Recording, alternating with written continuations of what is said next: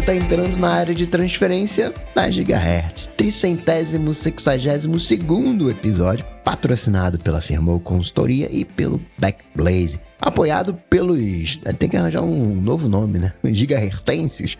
Lá em gigahertz.fm barra apoio. E quem apoia, né? Tem benefícios, tem perks no, no apoio? Tem. E, aliás, antes de qualquer coisa, obrigado a todo mundo que foi lá nessa semana e passou a apoiar, tanto pessoas que estavam lá no PicPay, pessoal migrando também a partir do Apoia-se. Quando vocês fazem isso, vocês também ajudam mais ainda a gente. Mais detalhes sobre isso no futuro. Mas foi muito legal ver vocês ao longo dessa semana se tornando ou novos apoiadores ou realinhando o apoio de vocês. E tem vantagens e terá mais vantagens. A gente vai falar sobre oh. isso aos pouquinhos aqui enquanto a gente deixa tudo pronto. Nesse momento, quem vai lá em gigahertz.fm apoio, passa a receber semanalmente o e-mail com o link da nossa gravação aqui, já vai até você, ao invés de você ter que ir atrás disso toda quarta-feira, e recebe, horas antes da publicação do episódio, o link para enquete, essa assim, exclusiva mesmo de quem apoia, para ajudar a dar o pitaco ali em qual tem que ser o título do, de cada episódio. E em breve, mais novidades para quem apoiar, mas vai ter mais coisa, vai ser mó legal. Oh, vocês já ouviram a voz do seu Mendes, também tem a voz do seu Guilherme Rambo. Já já só não tem a voz do, do Bruno hoje. Missão secreta e lontras pro Bruno. Tudo bom, Rambo? Tudo beleza. Como é que anda o, o segundo grande desafio do ADT, Rambo? Olha, eu não sei. Quem sabe é quem tá fazendo coisas para ele. Até essa semana no Olamundo, a gente conversou lá sobre isso, deu uma cutucada no Boom para ver se ele se anima a fazer alguma coisa também. Que recentemente ele lançou o PyStats para macOS Tiger. O PyStats é para gerenciar, né, o Pi-hole e ele lançou uma versão PowerPC Intel Universal para macOS Tiger. Então, se alguém aí tem um device com macOS Tiger ainda, agora pode baixar lá. Daí eu falei, pô, faz um negocinho aí no, no, no macOS Tiger com as coisas da Gigahertz. Vai ter de novo aí o link nas notas do episódio para galera acessar lá a nossa documentação da API e aprender a mexer no conteúdo da Gigahertz, fazer alguma coisa divertida com isso, em algum device diferentão, antigo, enfim, o, o céu é o limite. Como é que é Rosetta ao contrário? Porque foi o que ele fez, né? Ele pegou um negócio novo e jogou lá para trás. Bluseta, sei lá. o que a Apple não tem de nome, né? Aquele Mega Ultra e Blaster Ultimate 2. Ela tem de repetir nome, né? Tem o Apple TV, que nunca se sabe o que, que é né? se é aplicativo, se é produto, se é serviço. E esse universo, o binário universal, né? Que tem dois binários universais. Tem o uhum. PowerPC Intel e tem o Intel ARM, né? Em vez dela chamar de Universal Binary 2 ou alguma coisa do tipo, não. Não, não. É o binário universal para os dois. é, pois é. É a escola Google de consistência. a Apple bebeu dessa fonte também. Agora, Mendes, você estava uh, ah, curioso em relação ao Sujinho, né? Se já aceitava cartão. O Humberto Santos disse que lá no Sujinho, em São Paulo, agora aceita que é uma hamburgueria aceita débito, vale refeição e vale alimentação. E pro desespero dele, o vale refeição vem como flash no crédito. é, o sujinho é, curioso, né? Que tem o, o bar mesmo e na frente do outro lado, do lado da consolação, tem hamburgueria. Então, aparentemente, na hamburgueria já aceitam cartão de crédito, estão agora no, no nosso século, mas no, no bar mesmo, tradicionalzão lá, eles devem, ainda estão só aceitando dinheiro, que é curioso. Isso foi das nossas conversas aqui sobre métodos de pagamento, etc. Eu, eu fiz aqui um, um, comentário que eu não sabia se o sujinho era o último bastião aí de só usar dinheiro ou se ele também já tinha cedido a tecnologia. Aparentemente na hamburgueria é uma coisa, lá no bar mesmo é outra. Esses dias eu passei no, no Braz, aqui do Rio de Janeiro, lá no centro do Rio, e aí fui fazer uma compra com um chinês. O chinês nem Pix, não, não, não, não, só dinheiro, só dinheiro vivo. Só acredita em dinheiro vivo, zero Pix. Incrível. Tá e sobre os lenços umedecidos, né, do Needs e Zeiss, o Douglas Sanches já usou os dois e prefere o da Needs. Os lenços são mais macios e limpam com mais facilidade. Os Dazai são mais porosos, apesar de não riscarem as telas e lentes. A sensação na hora de esfregar é ruim. O lenço seca muito rápido e dependendo do estado da tela ou da lente, tem que usar mais de um. Não dá para fazer aquela né? Na semana passada tinha uma corrida, né? Que você fazia, você limpa todos, todas as teclas, a tela do Mac, mais meia, meia tela de uhum. meia lente de, de óculos. Mas aqui tá restrito o uso do, dos AIS. A Nids é uma marca de farmácia pouco conhecida, mas todos os produtos deles que o Douglas usou são muito bons. Pena que só consegue encontrar numa rede de farmácias específica. É, foi. Eu até passei numa farmácia essa semana. É que eu não presto atenção na marca da farmácia. Eu preciso de alguma coisa, eu vou lá e compro, né? Então não sei diferenciar entre elas. Mas tinha lá da marca Nidos, eu até mandar foto pra vocês. Falei, que coisa besta, né? Mandar foto. Eu desisti. Mas então, então deve ter sido isso, porque é, aparentemente é uma marca específica da Drogazil. Então acho que eu estava na Drogazil. E é aquelas coisas, né? Uma farmácia do mesmo grupo de outro, de outra. Nunca dá pra saber também qualquer coisa exatamente. Mas aparentemente é isso, né? Então essa Nids é marca da farmácia e você vai achar só nas que fizerem parte aí dessa rede. Fiquei surpreso que a sensação de limpar a lente seja melhor da Nids do que a das Eyes, que como eu comentei na semana passada, eles trabalham, eles vivem de lentes, né? Então, a experiência de limpar a lente também tinha que ser parte do pacote, né? Então, curioso também de você precisar de mais de um paninho aí para conseguir limpar a coisa toda, que é pior ainda. Curiosamente, também fui numa farmácia essa semana e eu fiquei surpreso quando naquele balcão ali, perto de onde paga, tinha um produto que eu jamais imaginaria ver. Um fone de ouvido, sem fio. numa caixinha a lá AirPods, né? Genérico. Mas eu falei, caramba, né? Isso que é diversidade. Ah, tô precisando mesmo de um fone de ouvido aqui. Aproveitar e comprar logo. É curioso, porque fone de ouvido é uma, uma, é uma compra mais elaborada, eu acho, né? Se fosse cabo USB, ou, né?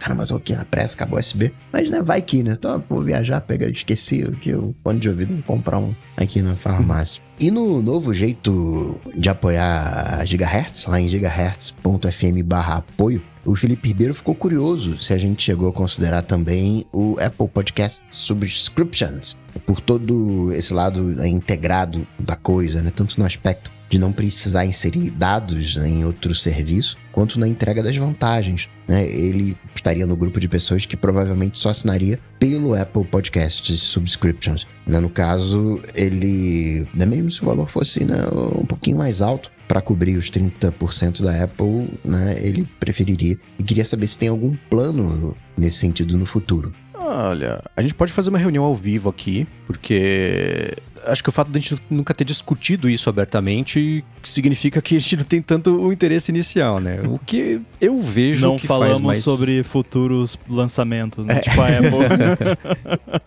Mas é, eu acho que é que nem o, o Alô ADT, né? Ao invés da gente pulverizar isso, a gente vai centralizar aqui no parquinho com esse risco do que o Felipe falou, né? De ele só assinaria se fosse por lá. Porém, porém, em gigahertz.fm barra apoio tem, sabe o quê? Apple Pay. Então já dá também para pular essa parte aí e agilizar, sem ter que entregar as, as informações, etc. Agora sim, né? A, a, nossa assinatura é com base no Stripe, que é um serviço usado pelo mundo inteiro para isso, né? E eles têm a política de privacidade deles. Inclusive, isso é uma coisa que tá faltando lá na parte de apoio que a gente vai colocar. Eu quero ver se eles têm uma versão da política de privacidade em português, mas assim, a gente não coleta nada, basicamente. Quem coleta é o Stripe e eles têm a política de privacidade deles, eles não saem mandando isso para tudo que é lado e também, né, Claro, na hora de você fazer o pagamento lá, você tem que botar o nome que tá no cartão, senão não, não passa a compra. Mas quem disse que você não pode mudar o nome lá depois botar um nome anônimo, né? Mas enfim. Mas essa questão do Apple Podcasts é, é mais por conta de ser muito limitado, assim. Eu, eu, eu não sei, provavelmente já tem, mas eu nem sei, por exemplo, se tem uma API que daria pra gente bater lá para ver se, né, a pessoa tem assinatura e aí a gente teria que ter um, uma abstração para conseguir saber quem é assinante com base em N serviços que pode assinar. Exato. E eu sou só uma pessoa. E por enquanto só tem eu fazendo desenvolvimento de coisa da Gigahertz, então tem que ser tudo o mais simples possível e o Stripe foi a plataforma que nos permitiu isso. Ah, por que não usa. É, como é que é? Tem um que todo mundo faz propaganda lá de Memberful. assinatura. Memberful. É porque essas coisas sempre tem muito mais recurso do que a gente precisa e acaba sendo muito mais complexo do que ter uma parada simples, né? Porque a parte complicada que é cobrar dinheiro das pessoas, o Stripe faz pra gente, né? Aí o resto é relativamente tranquilo com a, a, infraestrutura que a gente já tem. E aí, se fosse adicionar mais o Apple Podcasts, a questão é que nem todos os benefícios são você ter acesso a um feed diferente. E aí. Hum, os que não são isso, teria que ter uma forma de você né, fazer o redeem lá desses benefícios sem você estar tá lá no Stripe, que é a nossa plataforma de assinatura. Então, é, infelizmente é muito trabalho que a gente não consegue fazer agora, mas não quer dizer que no futuro, né, se a coisa crescer, a gente não possa fazer. Mas uh, essa questão de, de não querer, aí sei lá, você não compra em nenhum site, tipo, online, nunca, né? Ou, sei lá, né? Só compra in-app purchase. Vai, vai, vai fazer um pedido no iFood tem que ter in-app purchase pra pedir. Mas tem o Apple Pay, né? Que é uma boa. Aliás, para usar o Apple Pay tem que usar no Safari, tá? Isso ah, é um importante. ponto importante, porque teve uma pessoa aí, eu, que tava testando. e aí, nossa, mas eu ativei o Apple Pay, por que, que não aparece o botão do Apple Pay? Porque eu tava testando no Chrome, né? É por isso que não hum. apareceu o Apple Pay. Então, se quiser usar Apple Pay, usa no Safari.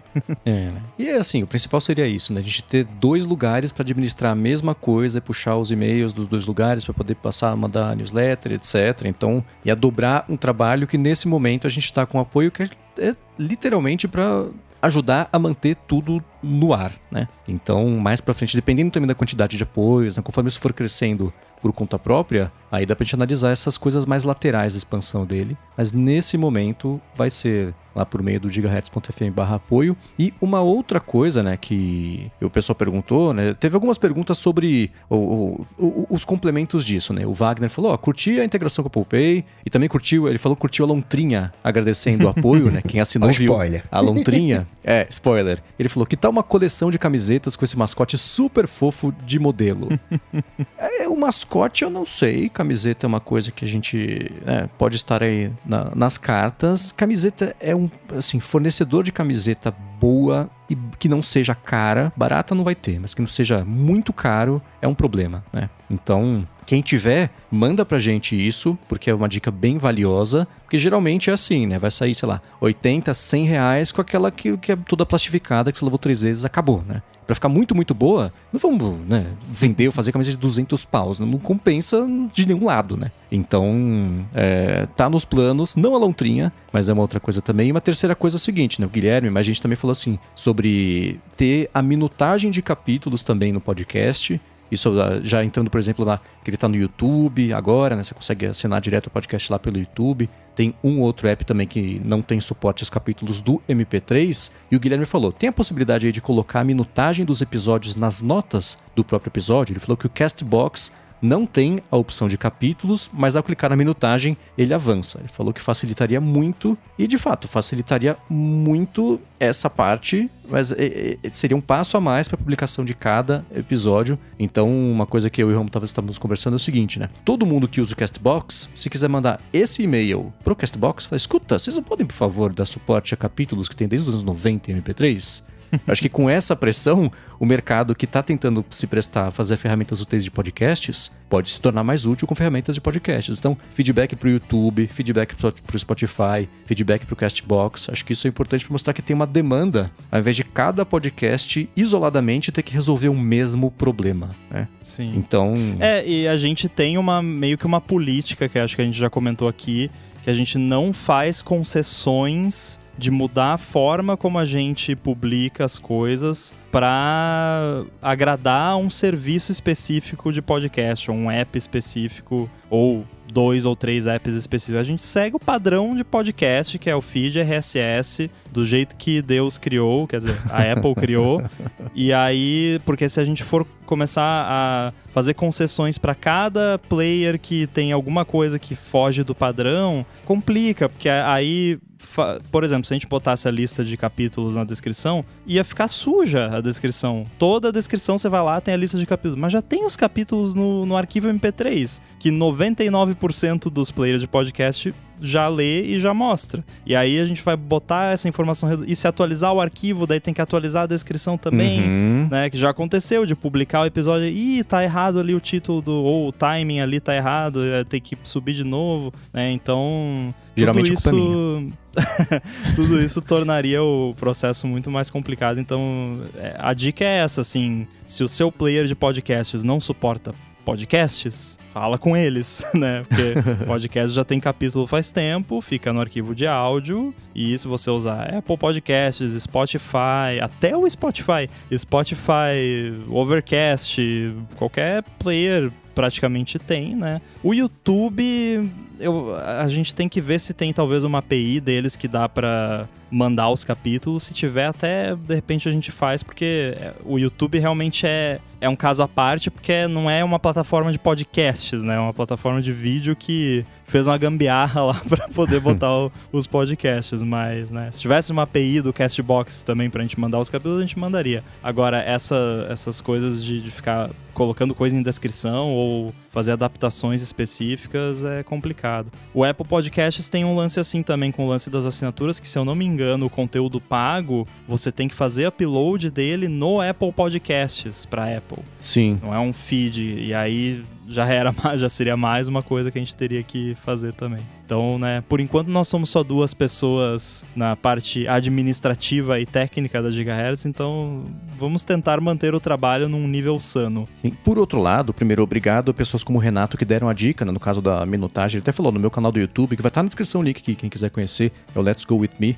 Ele falou, é, você coloca lá o minuto, minuto, segundo, segundo, o nome do capítulo e ele já divide isso, entende uma coisa com a outra. E obrigado a todo mundo que manda esse tipo de feedback e quem manda sugestões também. Mesmo que nesse momento a gente diga não, não quer dizer que a gente não dê valor para essas sugestões, só que tem coisas que vão, podem fazer mais sentido mais para frente ou podem não fazer sentido que porque a gente tá querendo fazer, mas é sempre muito útil, muito valioso vocês mandarem essas coisas. Então sigam mandando gigahertz.fm/feedback e obrigado a todo mundo que já tirou um tempo do próprio dia para mandar uma sugestão pequena, média, grande, isso ajuda muito de verdade. Não tô só falando boca para fora, não. É, até para colocar no nosso radar plataformas, por exemplo, eu não conhecia o Castbox. É Castbox, né, que chama. Isso. E aí, agora eu sei que existe, né? E é importante a gente saber, né, ter conhecimento de... Porque a gente tem uma ideia de quais plataformas o pessoal escuta e tal, mas às vezes tem umas que não são tão conhecidas e a gente não faz a mínima ideia, então, né, se você escuta de um jeito diferente,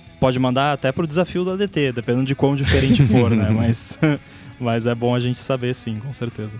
Exatamente. E Mandy, sobre o seu experimento, né, de fazer o chat GPT resolver as cruzadinhas do Time sem uh, as dicas, que funciona bem. Eu já resolvi algumas uh, charadas né, de, eh, de, filmes, com nome de filmes, e acertou maravilhosamente bem o chat GPT. O Anderson Silva mandou um vídeo do Code Bullet, onde é um canal, né, é, com foco ali em experimentos de programação e IA mas experimentos malucos. Ele diz que vale as risadas. Cara, eu vou falar que eu gargalhei assistindo a esse vídeo. Vou, é claro, deixar o link na descrição do episódio. O experimento que eles fizeram lá no canal é um pouco diferente do meu, né? Eu subi só os quadrados sem instrução e falei: use a sua capacidade de raciocínio, sua análise combinatória de todo o vocabulário em inglês e resolve aí, né? Uma hora vai dar certo. Não deu certo. Mas nesse vídeo que o Anderson mandou pra gente do Code Bullet, ele subiu lá pro ChatGPT a imagem, né? O, o, o grid ali da, da cruzadinha, junto com as dicas. E a experiência que ele teve foi muito parecida com a que eu tive quando eu subi pela metade também uma cruzadinha, né? Mas eu não quero estragar. E o jeito, claro, que ele vai explorando ali as respostas e preenchendo principalmente a, a cruzadinha é muito engraçado. Vale a pena tirar três minutinhos para ver isso aí, vai melhorar seu dia. Cansei de, de rir. Sobre o papo das IAs retornarem pra gente que nossos pedidos estavam fora dos termos de uso, o Jonas Marcas tinha uma enorme dúvida se os pontos de travamento para que a IA fizesse ou não a ação solicitada pelo usuário estavam aplicados direto no algoritmo. E ele levou três minutos para descobrir que não. Ele pediu para o ChatGPT e para o Copilot desembaralharem números de cartão de crédito que estavam embaralhados de acordo com um algoritmo específico e o ChatGPT se recusou a fazer e o Copilot topou. Então ficou claro que o Copilot não tem a superfície né, que, que considere isso nocivo. É, depende do que você tá fazendo, porque tem um pouquinho de aleatoriedade também, né, sempre. Mas a OpenAI, ela tem uma API de moderation na parte de, de chat GPT, que quando você programa usando a API do, do chat GPT, você pode ou não usar essa parte de moderação. É uma chamada extra que você faz para a API, e aí ele tem diversas categorias que ele te retorna se tem é, violação de X, Y, Z, né? Aí tem de violência, várias categorias. E aí você, como desenvolvedor, vai lá e, e faz essa chamada e fala, ó, oh, não dá. Agora, no exemplo que eu tinha dado era sobre geração de imagem. Aí isso é baked in na API do Dolly mesmo. Então, se você fizer uma chamada para a API do Dolly pedindo para gerar uma imagem e ele identificar que aquela imagem é alguma coisa que ele não está disposto a fazer, ele bloqueia anyway. Não tem como você desativar isso. Claro que a Microsoft tem uma parceria especial com a OpenAI, de repente eles têm lá um toggle que eles podem desligar a segurança do, do modelo, né? Eu já não sei. Mas pelo menos nessa parte de geração de imagem que eu saiba, é faz parte lá da API do Dolly e ele bloqueia automaticamente. Mas a parte de chat em si realmente é separado. A parte de bloqueio ou não e a parte do chat. Então você tem como chamar o chat lá e não ter bloqueio nenhum. O Jonas ele faz ainda um outro comentário, mas antes tirar aqui um minuto do episódio para falar da Firmou Consultoria, que está patrocinando mais esse episódio do ADT. A Firmou oferece serviços de contabilidade consultiva e gestão financeira e ela é especializada em startups, desenvolvedores e empreendedores, profissionais liberais e pequenas e médias empresas. Então você que está agora no começo do ano aproveitando para abrir sua empresa ou desenrolar alguma pendência da vida PJ do seu CNPJ e tudo mais, afirmou, resolve. Ela vai além de oferecer serviços de contabilidade do dia a dia e atua como uma mentora financeira para você e para sua empresa. E a gente aqui na Gigahertz conhece bem isso porque foi graças ao serviço de paralegal da Firmou que a gente conseguiu lançar a rede no ano passado sem nenhum problema ou atraso na parte de contabilidade, na parte burocrática também da abertura da empresa, né, o que foi um,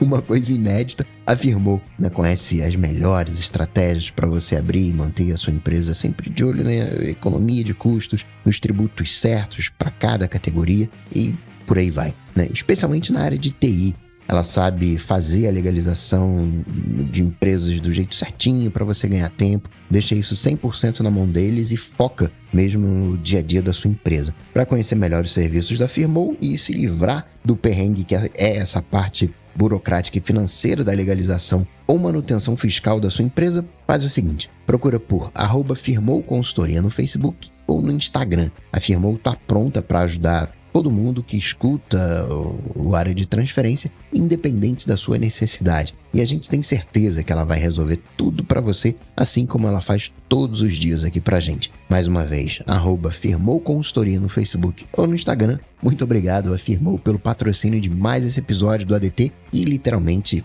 todo o apoio a Gigahertz. Muito obrigado. Valeu! Pois bem, o Jonas também comenta sobre IA em smartphones que acha que o caminho da Samsung é o caminho correto, o caminho do futuro, porque ela tirou todo esse campo de prompts, né, que nem todo mundo sabe usar. É verdade, a gente não sabe nem filtrar por data nos resultados do Google.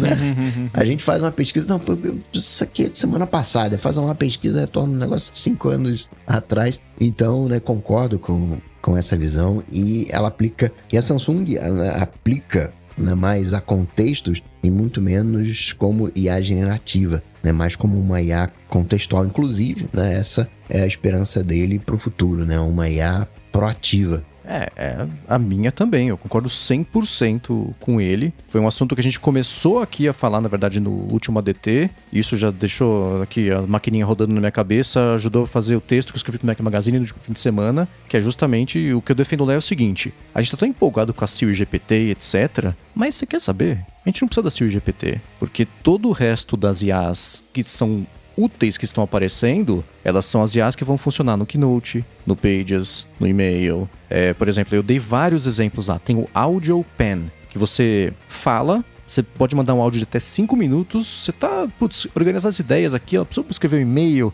que fale sobre isso e isso e mais isso. Ah, tem essa outra coisa também, fala desestruturado, o que, que ele faz? Pega essa sua voz, converte em texto, basicamente joga no chat GPT, resume esse texto, estrutura para você e te cospe o texto você copiar e colar no e-mail e pronto, tá resolvido, né? Então essas coisinhas que a gente está vendo o que ele fala de IA contextual, certamente vão ser infinitamente mais úteis do que interagir com a Siri GPT para, quem sabe, você pedir um alarme ela acertar o horário. Então, é, não, é, o Ramo até comentou, né, já pensou, e é até provável que chegue no WWDC e não tenha Siri GPT? Faz sentido. Porque, primeiro, isso demora mais tempo do que a Apple, que acordou para isso no passado para fazer direito. No caso dela, tem o lance de privacidade, que ela sempre foca bastante, de segurança, não quer fazer alucinar, o que é meio impossível hoje em dia com esses LLMs. Então, o Google até fez uma coisa legal, lançou um estudo esses dias que você, o LLM gera a resposta, ele pega a resposta, joga de novo na pergunta, aí ele analisa isso e dá uma nota de confiabilidade que ele próprio tem na resposta, tipo, 90% acho que tá certo. É um jeito, né? Mas a Apple não vai fazer isso. Então, o meu, o que eu defendo no texto é esquece esse GPT, vai ser relativamente inútil frente a todos os outros jeitos que tem de incorporar IA onde a gente já tá, onde a gente já usa que é o que a Microsoft está fazendo no Windows, que é o que a Samsung está fazendo lá no Galaxy também, que é o que o Jonas, o Jonas falou, né? É uma IA contextual muito mais do que a IA generativa. Por que, que o ChatGPT ele faz um monte de coisa? Porque ele só tem ele. Se existisse um chat GPT Excel, um chat GPT, sabe, é, de outras, outros tipos de, de aplicativo desmembrado, ia estar tá lá desmembrado. E a IA que funciona para o Keynote, ela não precisa ser a mesma IA que vai funcionar para o Numbers, né? Você tem jeitos diferentes de empacotar isso aí e otimizar essa IA para cada uma das ferramentas que ela for fazer. Né? Tem as multimodais que poderiam fazer tudo, mas esse contexto faz muito mais sentido para mim do que a gente depositar as esperanças de que a Siri vai virar um chat GPT. Não vai. Mesmo porque muito do que é útil no chat GPT dá para desmembrar justamente outros apps. Então concordo 100% aí com o Jonas. Eu já defendi isso aqui sobre até o meu uso, pelo menos na, na minha ideia de uso disso em projetos para usuário. E aí essa questão de. Se você for pensar, o chat GPT que você usa lá, que você escreve, ou qualquer chat com AI hoje em dia, é como se fosse o computador antes da UI, da interface gráfica, antes do Macintosh. Então é uma linha de comando, porque eu já comparei várias vezes aqui você conversar com essas AIs com programação, porque na prática é só que, em vez de você estar tá digitando um código, você está usando linguagem natural. Mas tem todos, é cheio de truquezinhos. Tava mostrando pro Mendes ontem um negócio que eu tava fazendo que, tipo, você falava que ó, oh, se você fizer caprichar bastante, você vai ganhar um bônus de 10 dólares. Botava isso no final da mensagem, a resposta ficava melhor. Porque, tipo, uhum. se isso não é programação, eu não sei o que, que é, porque não, eu não vou pagar um bônus, a AI não vai receber nada, não é uma pessoa, mas é um truque, é um código que você bota que melhora o resultado. Então é exatamente isso. A gente tem atualmente a, a linha de comando, que é o, o Chat GPT, que são esses chats com as AIs, e agora a gente está começando a ver a interface gráfica disso, que é esse lance de, da Samsung de integrar contextualmente nas ferramentas e tudo mais. O lance que o Felipe comentou aqui no chat, né, que o que ele mais gosta lá do S24 é esse lance de gravar um áudio, resumir em tópicos e que se tiver isso no iOS 18 ele já vai ficar mais do que satisfeito. Eu também, cara, se tiver isso, poxa, já é melhor do que nada, né, que é o que a gente tem agora. Tá, nada, né, tá, tá. tem a, né, tem o machine learning pra caramba no, nos sistemas da Apple, só que não tem nada generativo ainda. E aí a gente vai ter provavelmente alguma coisa mais generativa. E eu espero que eles integrem de uma forma contextual e, e, e mais interface gráfica do que linha de comando, né? Já pensou que legal você no shortcuts lá falar, cria uma automação para mim e aí uhum. você bota lá, aí você arrasta um bloquinho e você só escreve esse bloquinho faz isso e aí ele faz o que você escreveu para ele fazer, é óbvio que não vai funcionar assim, né? O shortcuts não funciona nem sem AI, não vai funcionar com AI, mas então, né, mas enfim, essas coisinhas contextuais assim, de você editar imagem, de você resumir texto, de você melhorar um texto, né? Em vez de você revisar manualmente para ver se tem erros e tal, você pede ali pro sistema fazer isso para você, clica um botão, ele já mostra o diff lá, né, o que que ele mexeu e você só aprova ou não. Isso aí vai ser mó legal. Concordo com essa visão do prompt ser a linha de comando? Até pelo próprio nome prompt, mas tem uma, uma sutileza aí nessa história de prompt, que o, o algoritmo do Facebook, né, ele tem lá 5 mil pontos de, de, né, de informação sobre você, 15 mil pontos de informação sobre você para bolar o algoritmo. Essas máquinas de IA são zilhões de parâmetros, são literalmente milhões de parâmetros para você ajustar. Trilhões. Né? Se você vai ajustar tudo isso, não tem interface que dê jeito. E é muito inteligente por parte da IA usar texto natural para você configurar esses parâmetros. Essa coisinha aqui é boba, não, você vai ganhar o, o, o 10 reais aí se fizer uma boa resposta. Se você simplesmente ela te dá a resposta e você capricha mais, ela vai dar uma, uma resposta mais caprichada. Ela, isso é uma configuração, né, entre aspas, o tanto de capricho. A Coca, mas então né, pede logo 100% de capricho. Mas não, não, não, é isso, né? Porque às vezes você quer um texto mais. É, é, não é rústico a palavra, mas você vai ajustando, né? Você construir o, um prompt né, é, que fale como você, se, se, você conseguir fazer isso, tá feito, né? Ela vai né, se comunicar como você, né? Isso poupa um trabalho danado. E o, o Felipe Spots, né, contente com o resumo, tem uma função né, secreta no, no, no macOS que até selecionei um texto aqui, não está habilitado para mim. Mas o macOS, desde 1900 e Guaraná com rolha, quando você seleciona um texto, ele tem uma função de resumir. E curiosamente, resume muito bem. Eu lembro que o do Word, se selecionava um texto, faz resume. Ele fala, tá bom, ele pegava uma frase, se tinha uma lista com seis itens, ele pegava, tipo, o quarto e pronto, resumi. Pô, obrigado. Mas esses resumos, eu, eu não sei. Eu já peguei livros que eu li e eu precisava lembrar de algumas coisas e eu não li o livro, eu peguei o resumo do livro. E é de uma pobreza quando você compara, né? Você lembra de pedaços do livro, mas eu não sei, assim, eu acho que dá para você sempre fazer de uma maneira mais resumida, mas tem um, chega um ponto que você começa a perder informação, né? Fica um, um resumo lossy, né? fica um resumo com perdas. tem que fazer um resumo lossless. É, que aí tá justamente o poder desses LLMs, né? E aí, esse negócio da gorjeta, esse era um jeito, é que a OpenAI vai mexendo, né? Não, não sei há quanto tempo isso talvez tenha parado de funcionar, mas tinha um que era assim. Ó, oh, faz para mim isso aqui, mas presta atenção.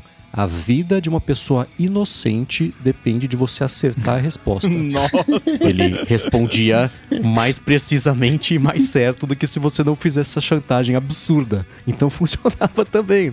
E tinha coisa assim, se você fizer uma pergunta e deixar um espaço depois, ele vai para um outro lado assim da resposta. Essas bobeirinhas, que não são exatamente bobeirinhas, né? Esse tipo de coisa devia ser não, não sei se relevado, mas resolvido. É tudo eles aprendendo. A gente aprende a usar, eles aprendem a fazer. Tá todo mundo meio descobrindo junto como é que é, né? Mas essas diquinhas que o pessoal tá descobrindo de como é que faz para o modelo funcionar melhor, é, elas chegam a ser engraçadas, tipo essa da gorjeta e da vida do povo inocente.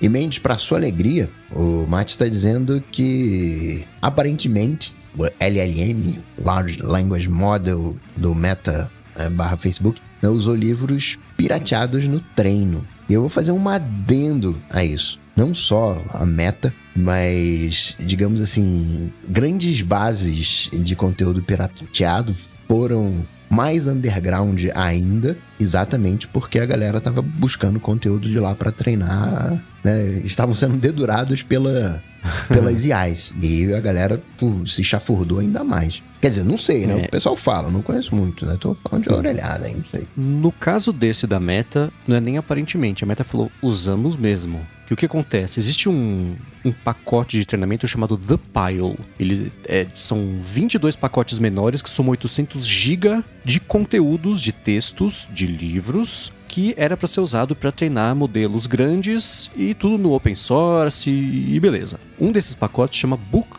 Books 3 ou Book 3, não sei. São tipo 60 GB, uma coisa assim, de livros de autores que não deram permissão para esse trabalho ser usado para esse tipo de treinamento. E isso tudo foi usado por anos nesse esquema do open source, etc, né? Tudo ali, treinar modelo, mas que não funcionava muito bem, então tudo bem. Né? Agora que funciona melhor, né? E tá começando a aparecer a OpenAI também, acho que usou parte desse modelo. Tem alguns autores, aquela comediante Sarah Silverman, mais alguns que até abriram um processo específico contra a Microsoft e contra a OpenAI também por conta desse uso indevido, nesse processo, nesse bololô, o Facebook também é, teve que dar não sei se depoimento exatamente, mas falou, ah, a gente usou mesmo, mas no nosso entender, isso tudo cai aqui no, no fair use, que eles chamam lá, e tudo bem. A gente não está infringindo direito nenhum de ninguém, apesar do livro estar lá, dele ter sido usado no treinamento sem autorização dos autores, o Facebook fala, não, isso aqui é fair use, não sei o que vocês estão reclamando. Então ele não vai querer pagar, mas nem aparentemente, ele admitiu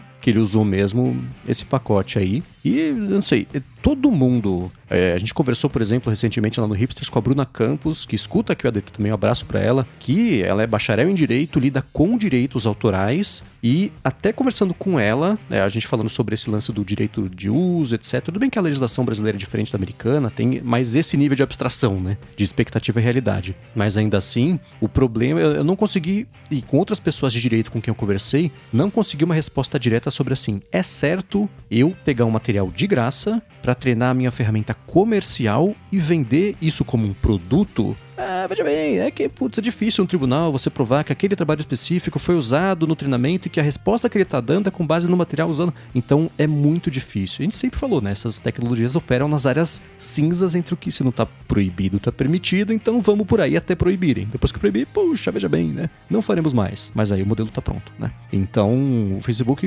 é tudo isso para dizer que sim, né? O Facebook ele mesmo confirmou que usou esse lance dos livros pirateados e nesse momento todo mundo que está sendo pressionado com isso está falando, putz, fair use. A gente não está usando o que estava disponível pra gente e, sei lá, pega eu.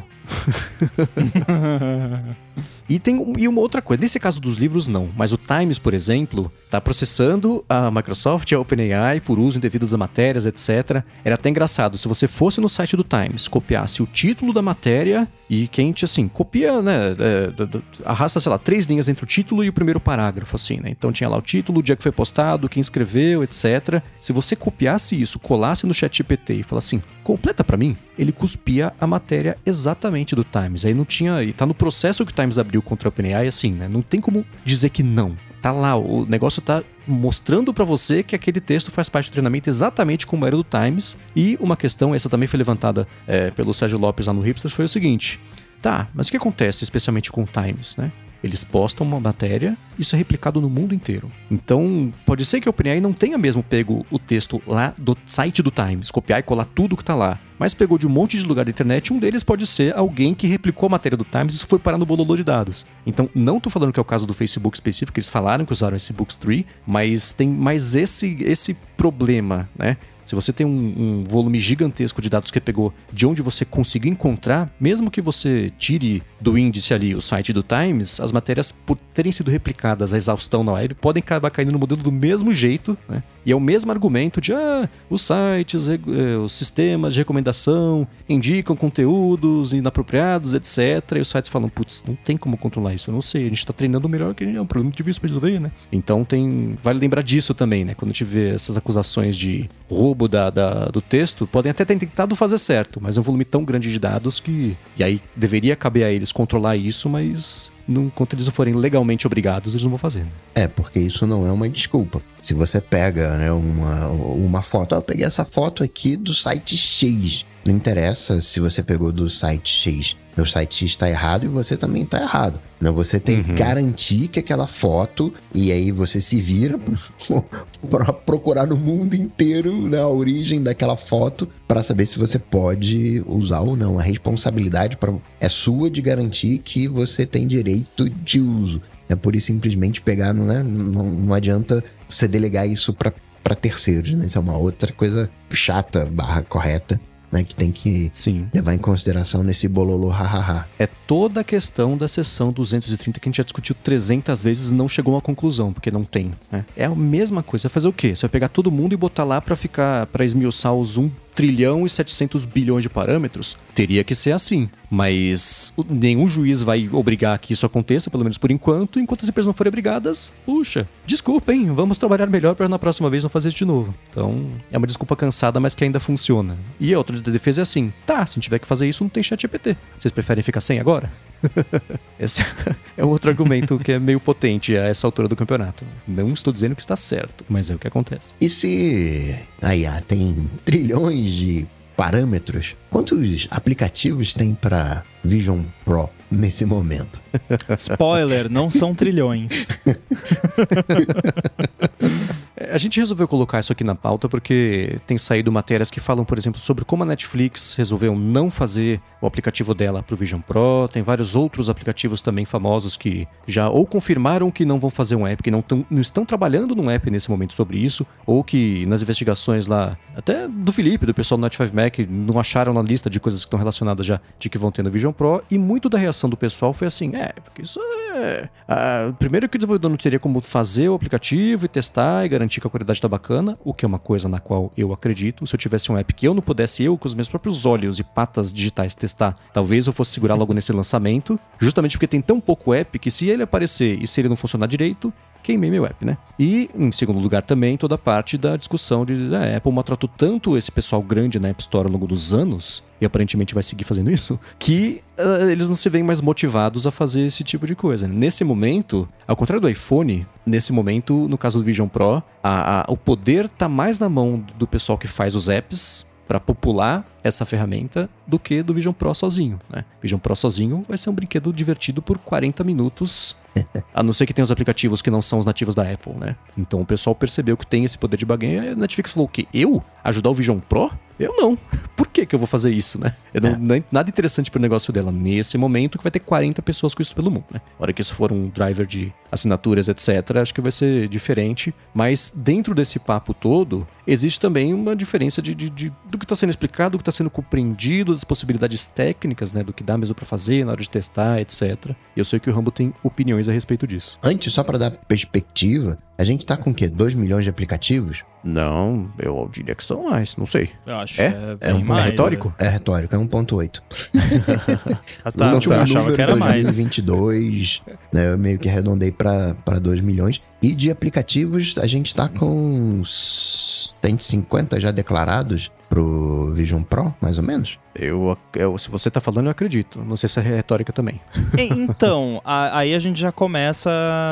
Primeiro, uma coisa que é importante deixar bem claro: tudo que a gente tem até o momento sobre aplicativos que vão ou não estar no Vision Pro são baseados ou em relatos da, das empresas, né? Tipo, o Spotify falou que pelo menos por enquanto, não pretende fazer o app para Vision Pro, Netflix não pretende fazer o app para o Vision Pro. Isso é uma coisa, tem algumas empresas, principalmente empresas maiores, que já deram declarações a respeito. O resto é tem uma API da App Store que o pessoal descobriu que dá para chamar lá e aí você bota lá o ID do app e ele diz se tem a versão compatível do iPad para rodar no Vision Pro ou se tem uma versão nativa para Vision Pro ou se tá se não tem, se não vai ter pro Vision Pro. Isso é um assim, é uma ideia do que tá lá, do que vai estar, do que não vai estar. A gente não pode afirmar que tipo, se o app tá aparecendo agora lá como indisponível ou disponível, né, até o dia 2 de fevereiro, que é quando a galera começa a receber o Vision Pro, pode mudar tudo, né? É claro que é um excelente indicativo, né? Não tô dizendo que não.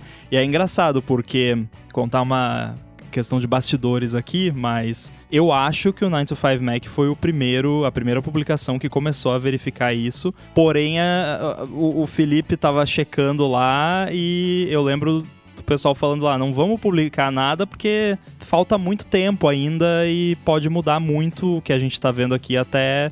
E foi bom que eles fizeram isso, porque eu lembro que na primeira vez que a gente olhou, Spotify ainda tava habilitado no Vision Pro. Aí, sei lá, dois dias depois, estava desabilitado. Então foi bom não terem publicado mais cedo. É, então, só para explicar que assim, isso é tudo baseado em informações limitadas que nós temos até agora. E aí, tirando essas empresas que afirmaram categoricamente que sim ou que não, as outras não dá para saber, né? Principalmente a galera que vai botar app nativo provavelmente desligou o suporte do app de iPad, porque se vai botar um app nativo, não precisa deixar ligado o app de iPad, né? Aí vamos falar de como funciona apps para o Vision Pro. Se você tem um app para iPad e esse app não usa nenhum recurso que não está disponível no Vision Pro, tipo celular, na né, telefonia celular, que eu imagino que seja o, o exemplo, por exemplo, do WhatsApp. Porque que o WhatsApp não vai, não vai rodar no Vision Pro? Porque né, o Vision Pro não tem chip 4G ou 5G. Agora, se o seu app de iPad não usa nada que não tem no Vision Pro, por padrão, ele vai estar disponível na App Store do Vision Pro. O usuário vai lá, baixa, roda no Vision Pro, vai abrir uma janelinha como se fosse de iPad e usa, beleza. Aí tem a opção de você vai lá no Xcode, liga um checkbox lá, corrige os 50 milhões de erros de compilação, corrige os 50 milhões de bugs e aí você manda uma versão oficial para Vision Pro do seu app, que daí vai ter a janelinha translúcida, pode ter coisa 3D e tudo mais. Então esse é o suporte full, né, de verdade ao Vision Pro. E aí os apps de iPad, quem não desligou vai, é opt-out. Então, por exemplo, Chib Studio. Chib Studio eu não desliguei porque eu rodei no simulador do Vision Pro, ele não deu nenhum crash, nada, funciona normal, então beleza, deixa lá. Aí, uma questão que, que eu fico pensando para apps, principalmente para apps menores, assim, tipo Chib Studio, né, apps indie e tal, eu não sei se não ter o Developer Kit é tão importante assim, a não ser que o seu app use algum recurso que só tem no device, mas mesmo assim eu não sei porque a Apple disponibilizou um serviço gratuito de você é developer, tem um app seu que, que tem compatibilidade com o Vision Pro, um app de iPad que vai rodar no Vision Pro. Você vai lá e pede para Apple testar o seu app para você num Vision Pro e mandar um relatório, ó, oh, tá aqui o que funciona, tá aqui o que não funciona, esses são os bugs, tá aqui um screenshot, um vídeo, crash log, tudo. Faz aí os ajustes que você quer fazer, manda pra gente de novo que a gente vê se se resolveu ou manda só falando, ó, oh, tá beleza, teu app funciona legal, a versão de iPad roda no Vision Pro, não encontramos nenhum problema grave, tá, tá, tá sussa, né? Aí tem a questão assim, pô, mas eu vou botar o meu app lá de iPad, deixar ativado, mas e aí as pessoas vão ficar mandando e-mail pro suporte? Que suporte, que pessoas, né? E, tipo, pensando no Chib Studio, né? Não tô falando empresas maiores, tipo Spotify, Netflix, qualquer empresa com mais de um milhão de usuários, esquece, não dá. Não dá para você liberar um app numa plataforma nova que você não testou para mais, né, potencialmente todos os usuários de Vision Pro iriam instalar o Spotify e ou o Netflix. Aí já é muita gente, né? Sei lá, 100 mil pessoas, um pouco mais. E aí já não dá. Agora, quantas pessoas vão instalar o Chib Studio no Vision Pro, a versão de iPad? Três? Se chegar a 10, eu vou ficar surpreso. Depois, né, daqui um mês mais ou menos, eu conto para vocês. Eu olho o Analytics lá e conto. Mas então eu acho que para quem tem um app menor e tal, dá para arriscar você deixar a versão de iPad liberada fazendo esse esquema de pedir para Apple testar para você, testando no simulador, se possível, e beleza. Mas empresas maiores não tem jeito. Um tem esse lance que eu falei do suporte, que é complicado, é arriscado, pode dar problema de, né, pessoal ficar falando mal que o app não funciona e tal. Vai falar mal que não tem um app também, mas é, o pior é melhor não ter o app do que ter o app todo quebrado. e daí tem a outra questão que eu acho que é o, o, o cerne aqui, que é o, o, que tá chamando mais atenção, que a galera não tá afim de ajudar a Apple a lançar mais uma plataforma onde ela vai ter controle total de tudo e cobrar 30% de comissão. Porque que incentivo o Netflix tem de lançar um app para Vision Pro e botar lá e falar: "Nossa, olha que legal, Netflix está no Vision Pro". Né? Não tem incentivo, porque eles não vão ganhar mais assinante com o usuário de Vision Pro, porque, né, quantos usuários no máximo vai ter agora? Chutando alto 200 mil usuários de Vision Pro, se muito, né? Claro, agora no primeiro batch, né, daqui a pouco aumenta, mas beleza. Não vão ganhar assinatura com isso. E a galera que compra o Vision Pro e já é assinante do Netflix, se meio por cento desassinar o Netflix por não ter no Vision Pro é muito. 0,1% talvez faça isso, o que pro Netflix é nada. Agora, por outro lado, e aí é que a gente entra numa situação que eu acho que tá bem diferente de como foi em outras situações com relação à Apple e novas plataformas. A Apple precisa muito mais dessa galera do que essa galera precisa da Apple agora, porque eu acho que é muito mais prejudicial pro Vision Pro não ter Netflix, Spotify sabe-se lá mais o que, né? Aí não ter, ah, acessa no Safari. Não ter tá? Dá para acessar, dá para dar play no vídeo, mas não é a mesma coisa. Então eu acho mais prejudicial para a história da plataforma, para Apple vender a plataforma Vision Pro, não ter Spotify, Netflix, sabe-se lá mais quais outros apps high profile não vão estar lá. Facebook, será que o Facebook vai estar? Tá? Instagram com certeza não. Isso a gente já sabe que não, né? Agora, para quem é assinante dessas coisas, não vai deixar de assinar por não ter no Vision Pro. Agora eu consigo ver isso sendo algo que torna o Vision Pro menos atraente para uma certa classe de, de usuários que vai ver ali, ah, tem isso aqui, mas ah, o que, que eu vou fazer? Ah, assistir TV Plus. Tá, mas eu não assisto TV Plus, eu quero assistir Stranger Things, Round 6, sei lá, né? Acho que é, tem é... É, algumas coisas aí. Primeiro, entre aspas, todo aplicativo de iPad vai entrar pro Vision. Então já tem ali alguma base. Por que, que eu tô dizendo isso? Eu não vejo o Facebook, ah, não, vou fazer aqui um aplicativo pro Vision Pro quem é que vai querer consumir Facebook no Vision Pro? Mas deixa eu Olha, aqui, você né? se surpreenderia. Eds na sua cara. eu penso em proporção. É, não é proporção a palavra. Né? Eu tento estimar números de usuários do Vision Pro. Né? Assim, quantas pessoas a gente chega num avião, né? Um avião tem um uso. Caramba, né? Vou, vou colocar ele, vou cancelar o mundo visual e sonoramente. Vou assistir aqui o meu seriado Netflix. Primeiro que tende a não ter conexão, você vai ter que ter um armazenamento, e até tem um armazenamento, no Vision Pro 256, 512, 1 tera. Não, nem sei qual versão eu compraria, né, do, né, o que, que eu faria com 1 tera de armazenamento no Vision Pro. Mas, quantas pessoas a gente vê de fato com fone de ouvido num avião? Essas pessoas seriam né, usuários naturais do Vision Pro. E é uma minoria. Você vai andando, você não vê a galera com fone de ouvido. Vai colocar o fone de ouvido para assistir lá o filminho do, do, do, do, do sistema de multimídia do avião e tal. Mas não Nenhum é... deve ser de farmácia também, né? Exato. Então, pra Netflix, o que, que eu vou ganhar com isso? Concordo, ela não tem muito, muito a ganhar.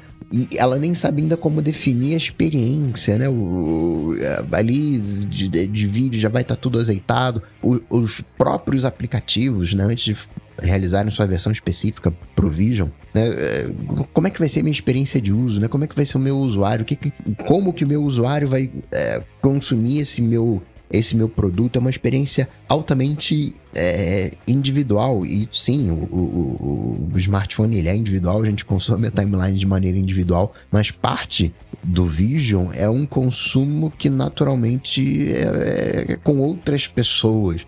É, como é que isso funciona? Então tem uma série de, de problemas para resolver antes de você fechar uma versão que não vale a pena esses grandes players se arriscarem agora. É, ele pega lá um serviço de streaming pequenininho, se ele quiser fazer alguma graça, ele faz. E assim mesmo vai estar tá competindo com o, TV Plus, que não tem como competir, vamos combinar aqui. Não tô falando que a qualidade do TV Plus é melhor ou, ou, nem nada disso, mas que eles têm todo o acesso a fazer a melhor experiência possível. Eu preciso primeiro consumir o TV Plus para saber o que dá para fazer e como eh, fazer, para depois. Então, nesse primeiro momento, vai ser bem sofrível essas experiências específicas, né? Porque a gente ainda nem sabe como é que vai usar o Vision Pro. Inclusive, breaking news. Acabei Epa. de conferir aqui e eu não sei o que isso quer dizer, mas dá pra gente inferir alguma coisa. Eu fui verificar a compatibilidade de alguns apps de novo, usando aquela API que eu comentei para vocês. E aí, quando você chama essa API da App Store, você bota lá qual é a plataforma, e aí a plataforma chama Reality Device. No momento que você chama essa API agora com Reality Device, ela retorna com Bad Request. Não funciona mais. Travou. Eles bloquearam, eles não gostaram da notícia, né? Acho que dá para inferir. Se você bota iPhone, funciona. Bota uhum. Reality Device, Bad Request. Bloquearam Ups. provavelmente até sair o, o, device de fato. Então isso aí tem, tem um sinalzinho aí de que é. a Apple não tá feliz com essa situação, né? Tá tentando varrer para debaixo do tapete. Agora só complementando uma questão que o Coca falou, né, do Facebook não lançaria um app de do Facebook para Vision OS, só que você tem que ativamente ir lá e desmarcar para o seu app de sim, iPad sim, sim. não rodar no Vision OS. E eles fizeram isso. Então, mesmo os que não fariam um app nativo, estão desligando o app de iPad como não, né, é isso diz muita coisa, né? Tipo, não queremos que o nosso app rode nesse negócio. Aí tem a questão de compatibilidade, de não poder verificar direitinho e tal que a gente falou. Porém, alguns já falaram explicitamente na mídia que não, realmente a gente não vai estar no Vision OS. Um deles foi o Netflix, acho que o Spotify também chegou a,